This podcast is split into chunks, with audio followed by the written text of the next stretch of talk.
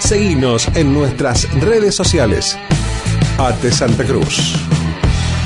Un día me dijeron, che, vamos a una marcha de Rosario al Congreso de la Nación y ahí me fui, tenía, no sé, 20 años, me acuerdo. La marcha grande. 24 años, no me acuerdo cuánto tenía. La marcha grande por el trabajo. Y ahí lo encontré a él, caminando con nosotros, motivando, alentando, un gran dirigente. Así que para mí es un gran honor y un orgullo presentar en este, en este conversatorio, en, esa, en esta charla, a nuestro compañero Víctor de Genaro, que fue secretario general de ATE Nacional, secretario de la CTA Nacional, fue diputado nacional y hoy es el presidente o responsable de UP en la provincia de, de provincia de Buenos Aires, obviamente a nivel nacional. Así que, Víctor, te damos la bienvenida. Bienvenido, compañero. No sé si nos estás escuchando. Desde aquí, arriba. Sí, buenas tardes a todas y todos. Eh, buenas tardes, feliz día. Eh, a las compañeras y compañeros. Y los escucho. Así voy entrando en calor. Si me pasan después algún mate, pero por ahora vengo de otro acto. Llego de, un acto de la luz del 27 de junio, que fue muy lindo. Después les voy a contar, pero ahora sigan ustedes que estaban enganchados. Así me voy enganchando. Sabíamos que estabas, que venías de otro, de, de otro acto. Eh, veníamos de analizar un poco, en el caso de la provincia de Santa Cruz, eh, el impacto ¿no? de las políticas neoliberales en su momento y de cómo juega hoy la pandemia y ese resto de macrismo, ese combo tan fuerte sobre eh, los trabajadores del Estado y sobre la sociedad en general, ¿no? Y analizando, bueno, el contexto y cuál es el papel que tenemos hoy los trabajadores del Estado en cuanto a lo organizacional, a lo político y demás. Y esa pregunta por ahí apunta a vos. Esa, esa pregunta que no se escuché bien. Esa pregunta apunta a, a, a, vos, digo, ¿cuál es tu opinión respecto a la situación actual, tanto del combo que tenemos hoy, explosivo, si se quiere, de la pandemia en conjunto con, la, con lo que nos dejó el macrismo y cómo salimos para adelante? En ese marco estábamos analizando el Día del Trabajador del Estado. Eh, eh, sí, esto es sin anestesia. Así, llegué, caí en paracaidista y tengo que chamullar. Qué grande, qué, qué abuso de confianza que tienen ustedes. ¿eh? Están mal acostumbrados. ¿eh?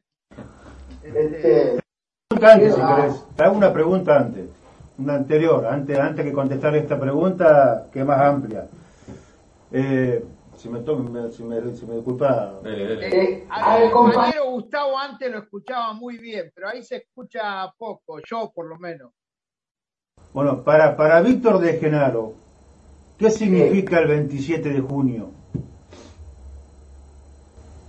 Bueno, bueno la verdad que este, en estos días vengo de un acto de Lanús donde festejando el 27 de junio se acaba de inaugurar una nueva sede este, en una irrupción hacia el Gran Buenos Aires, en el crecimiento de arte hacia el Gran Buenos Aires y de la Central de Trabajadores Argentinos y, el, y muchas cosas. Así que vengo, vine reflexionando eso.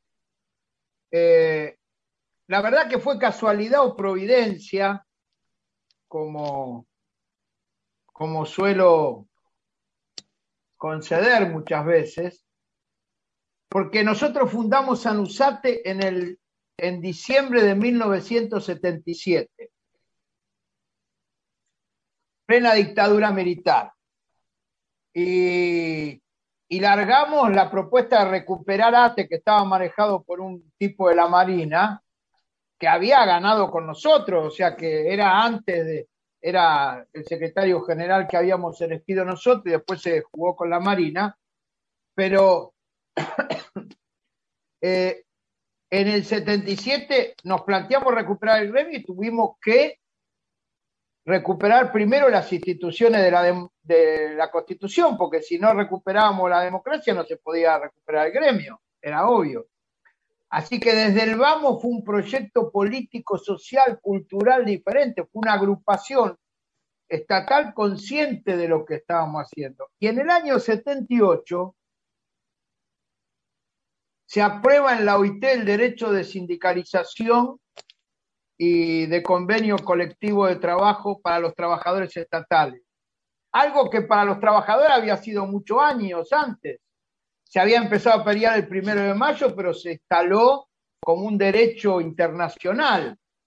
Los estatales no. Aún hoy, en nuestro país, no hay convenio colectivo en muchos estados municipales, provinciales y, o sectores nacionales. Aún hoy, en algunos países está prohibido. Bolivia no se puede afiliar todavía, no se puede hacer un sindicato. Este, la, primer, la primera vez que conocí a Lula, en 1988, fue representando a la Confederación Latinoamericana de Trabajadores Estatales para ir a pedirle que en la Constitución se apruebe el derecho de los trabajadores a sindicalizarse. En Brasil estaba prohibido eran funcionarios públicos. En la Argentina había pasado el peronismo. Después del 44, 1944, ATE se fundó en el 25, 1925, pero en el 44 recién se firmó el primer convenio colectivo que fue que hizo antes del 17 de octubre. ¿eh? Primero Perón dio siempre y después recibió. El 44 se hizo la primer marcha de los estatales este, con Tesorieri para agradecer que se firmaba el primer convenio colectivo. O sea, este, no es un regalo, peleamos. Y es más, la primera marcha que hicimos en, en la dictadura militar como Anusate, fue con los compañeros de UPCN de dragado y balizamiento, Jesús González, que peleaban contra la Marina que estaba en UPCN, hicimos una marcha el, 27 de junio de 1981. O sea, en plena dictadura, el primer día de la movilización. Así que imagínate cómo va creciendo. Íbamos siendo conscientes de esto de lo internacional. Y por eso nos sumamos a la campaña que muchas organizaciones internacionales dijeron hay que convertir el 27 de junio en un día de, este, de recuperación de los estatales. Y cuando ganamos el gremio, el primer 27 de junio hicimos la primer marcha de ATE al Congreso de la Nación y fuimos a llevar un presupuesto alternativo. Ya no era solamente defendernos, era pasar a la ofensiva, fortalecer el Estado para liberar la nación. Así que fue el 27 de junio, fíjate que cómo nos marca, por lo menos a mí, por ahí a los compañeros no saben toda esta historia, pero forman parte de estas historias, son la consecuencia de estas historias. El 27 de junio, y tuve la suerte de acompañar a Germán que sacó la primer ley cuando fue diputado nacional de convenios colectivos para los estatales. Había sectores que ya tenían convenio colectivo, ICF ya tenía convenio colectivo, firmaba, era una empresa, pero no había convenio colectivo nacional. Lo habían sacado después del 55 para la administración pública. Convenio colectivo no había en Santa Cruz provincia. ¿Cuántos municipios no hay convenio colectivo? Ahora, bueno, están discutiéndolo, es un éxito, pero es un proceso que hay que pelear. Y por eso, cuando Germán en el Congreso de la Nación, siendo diputado, le tocó aprobar y presentó el convenio colectivo, fue un salto cualitativo de la organización. Van a pasar muchos años, yo tengo el privilegio de ser diputado nacional y ser el que inició la, propuesta de, de, considerar el 27 de junio como el Día de los Trabajadores Estatales para la nación, para toda la nación, y que después empezaron a adherir provincias, como la provincia de Buenos Aires. Antes, sin ser esto, que esto fue en el 2013, Neuquén aprobó por la lucha de los compañeros el día 27 de junio. Entre Ríos, algunas municipalidades donde había poder lo poníamos. ¿Por qué es tan importante poner un día? Nada más que para festejar. Pensemos, primero de mayo es el día más universal que tenemos los trabajadores. Hoy se está advirtiendo que es el 8 de marzo, va creciendo cada vez más por nuestras compañeras y se está convirtiendo en una identidad mundial. Siempre tiene que ver con trabajadores. Ningún Dios ni ninguna religión es tan universal como el Día de los Trabajadores. Y la verdad que los estatales, tener un día, si pudiéramos en el país, los tres millones y medio de trabajadores estatales, aunque sea juntarnos para ser conscientes de nuestro poder, sería una potencialidad para pasar a la ofensiva. El día, el, el reconocerse con la identidad, es una de las claves fundamentales para proyectar los sueños hacia adelante. Así que el 27 de junio es el día de lucha de los trabajadores estatales, pero también de los sueños de los trabajadores estatales. Así que tuvimos la suerte de ganar ese día. Eso hizo que haya provincias que hayan considerado que ese día es de los estatales y se haya aprobado en la provincia de Buenos Aires en otras más, en algunos municipios, no en todo el país.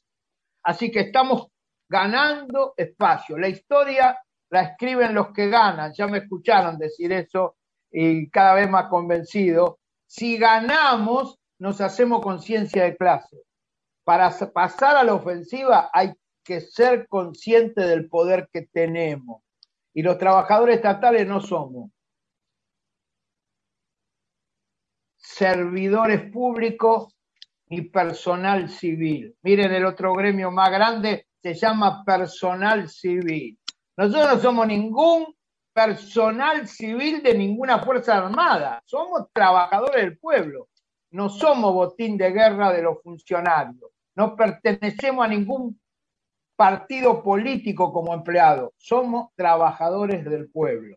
Ese orgullo que tenían aquellos que como mi viejo laburaba en minería y hizo que entrara yo y mi hermano porque eran trabajadores de la minería de la nación.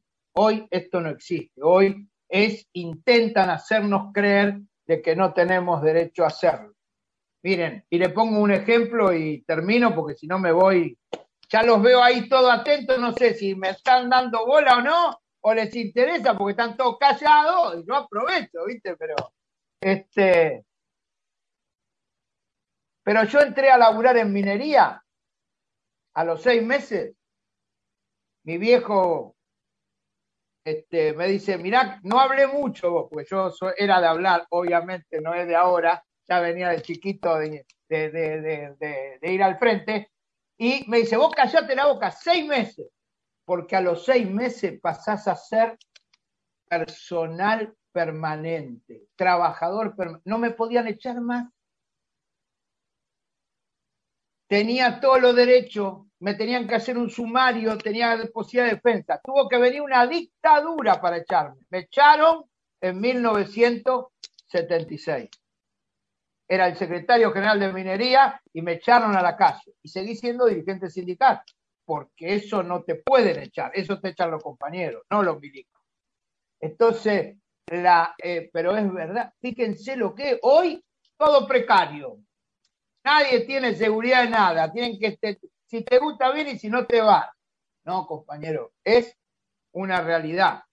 Hay estos derechos son producto de una lucha y la conciencia de ese poder es la que se impulsa. Así que este, de, eso es el 27 de junio, el día de nuestra identidad, no como personal civil ni empleado de ningún gobierno, sino trabajadores del Estado y del pueblo. Queríamos escucharte ya para ir cerrando este pequeño... ¿Qué querés que te conteste la pregunta ahora?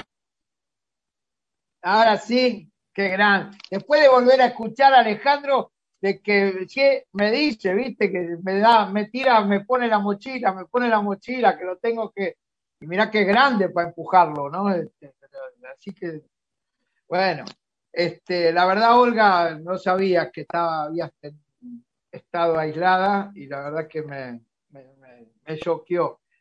Este, pero ya estás bien, así que ya se mira la sonrisa que tenés. Claro, es como Jorge, ¿viste? Lo vi a Jorge ahí, qué grande Jorge ahí presente. Bueno, estamos recuperándonos con toda la fuerza.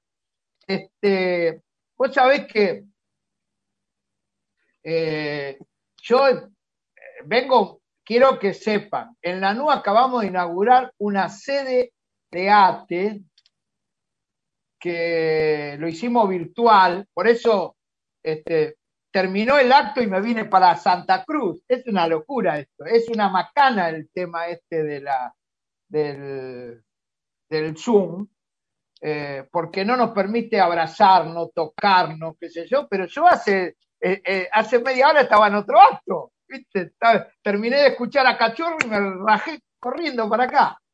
bueno, eso es maravilloso. Entonces, el problema no es la tecnología, es quién conduce la tecnología.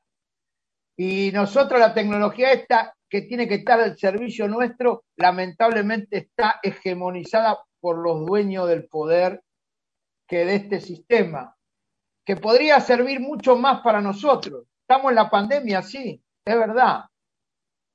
Se pagan con vidas humanas, es verdad, pero hay un avance científico tecnológico espectacular. A principios del siglo XX, hubo una fiebre española, hubo 500 millones de infectados, 500 millones. La población era el cuarto, un cuarto de lo que hoy somos en el mundo. Y se murieron 50 millones en esa fiebre española. Hoy somos cuatro veces más y ya hay 170 millones de infectados y hay 3 millones, casi 4 millones de muertos. Miren la diferencia. El avance científico tecnológico ha hecho que estemos probando vacunas cuando todavía no hace un año que, que de prueba estamos prácticamente enfrentando y dentro de un poquito tiempo, ojalá más temprano que tarde, nos podamos encontrar en la calle y movilizarnos, organizarnos, protagonizar, porque necesitamos hacerlo.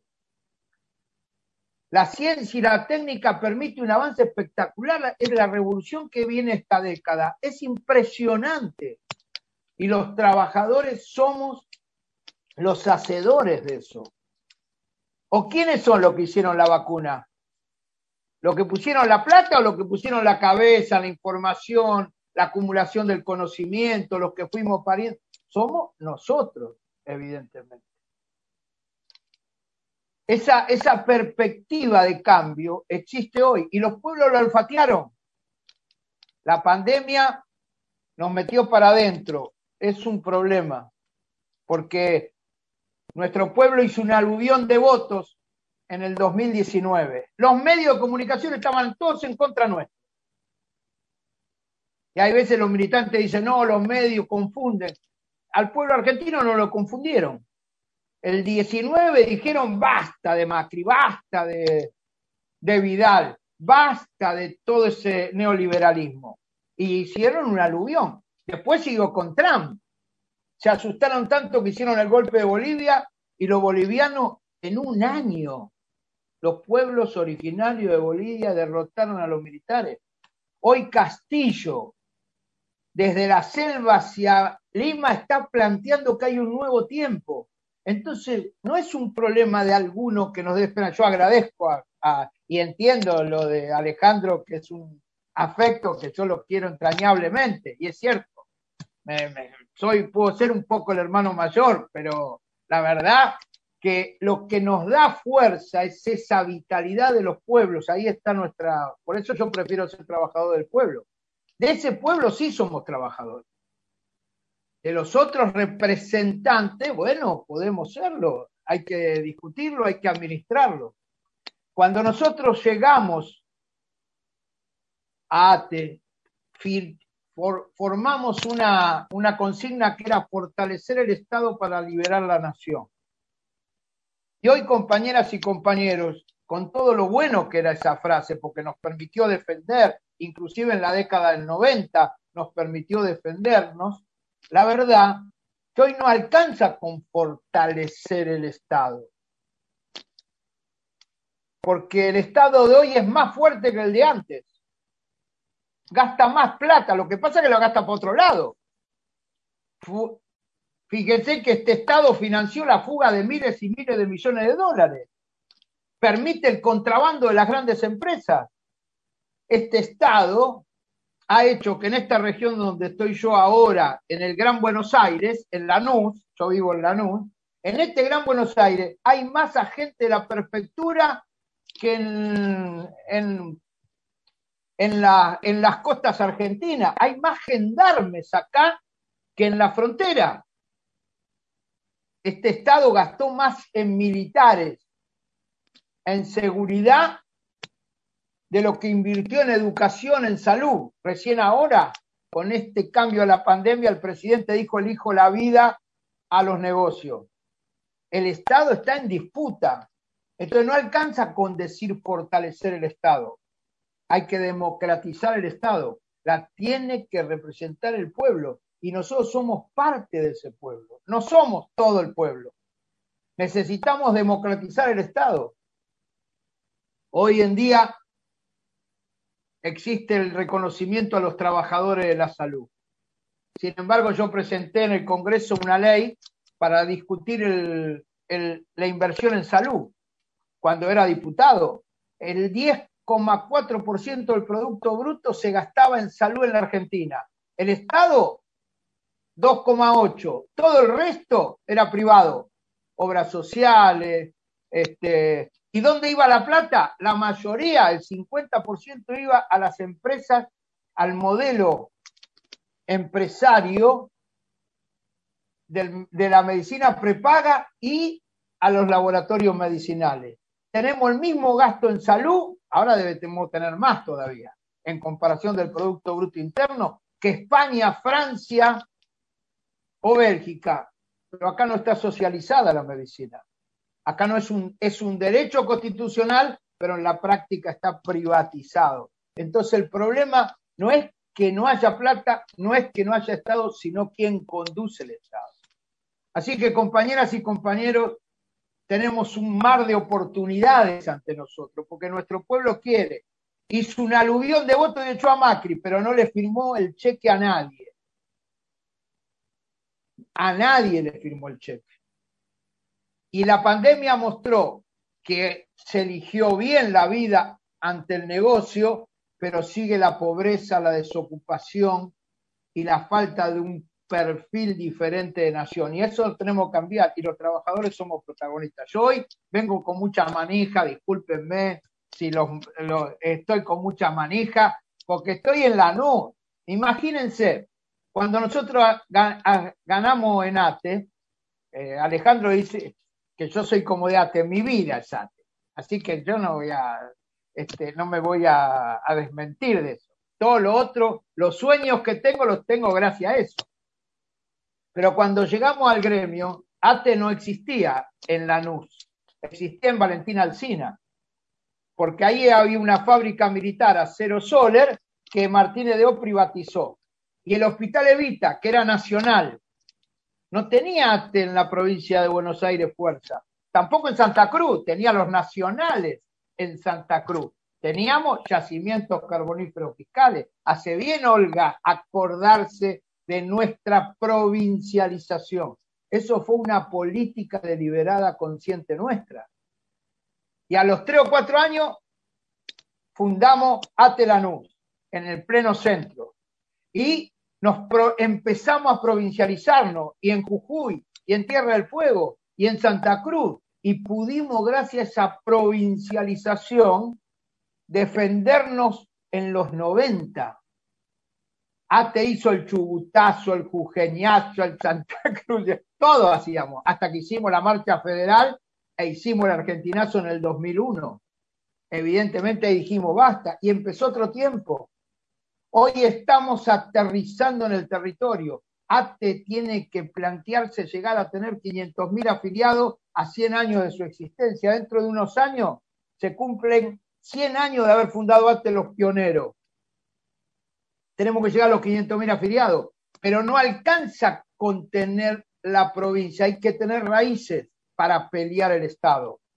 Esos trabajadores públicos que son de salud, a pesar de que la Constitución dice que igual función, igual salario, yo los invito a que hagan cómo son los salarios de las enfermeras y enfermeros en todo el país y van a ver que no, se cumple en absoluto. No es igual función, igual salario. En algunos lados tienen convenio colectivo y en otros son precarios. Es así. Ahora, es, no va a haber carrera sanitaria que no haya una salud para el pueblo. Entonces, los trabajadores estatales, además de pelear por nuestra reivindicación, tenemos que pelear por democratizar el Estado, para que se inunde de gente y para poder gobernar de una manera distinta. Así que yo sé que vengo muy, muy acelerado. Eh, estoy muy acelerado porque vengo del acto de la NUS. ¿Imaginan acá en el Gran Buenos Aires?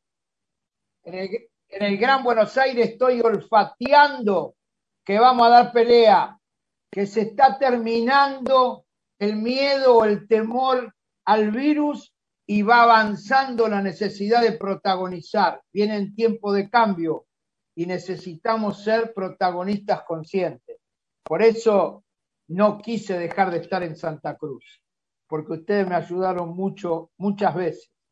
Pero el año pasado más que nunca, porque estaba dándome vuelta mucho la cabeza y la crisis y la pandemia, y en Santa Cruz encontré un montón de voluntades jóvenes dispuestas a abrir la puerta al debate, a abrir la puerta a pensar qué nos pasó en la primera década del siglo, a discutir qué pasa con la relación de los movimientos populares con los gobiernos, cómo tenemos que hacer, en qué nos equivocamos, por qué ganó Macri en el 2015, por qué tenemos que cambiar y qué tenemos que cambiar para que no vuelva a ganar en el 23 ninguna política neoliberal, porque yo como miembro de la clase trabajadora me banqué la dictadura, me banqué las transformaciones y las tergiversaciones de los movimientos populares como el PJ con Menem o la UCR con De la Rúa, pero lo que más me dolió es nuestro pueblo votando como esperanza eso. La esperanza somos nosotros, no es el sálvese quien pueda, ni es irse del país como lo venden todos los días. Así que no quería dejar de estar ausente en este Santa Cruz para agradecerle que en el momento más de mayor crisis e incertidumbre que va a seguir, ustedes me abrieron la puerta para poder debatir sin prejuicio, gracias a este debate que tuvimos con Alejandro, con Olga que lo permitió y con esa juventud que ahí está palpitando y naciendo. Es hora para mí de asumir que tenemos una oportunidad, no la vamos a perder. Echemos a volar los sueños y este 27 de junio que sea el punto donde estamos metiéndonos en el Gran Buenos Aires, pero también siento yo que estamos empezando a soñar que hay una nación. La Pechera, frecuencia estatal.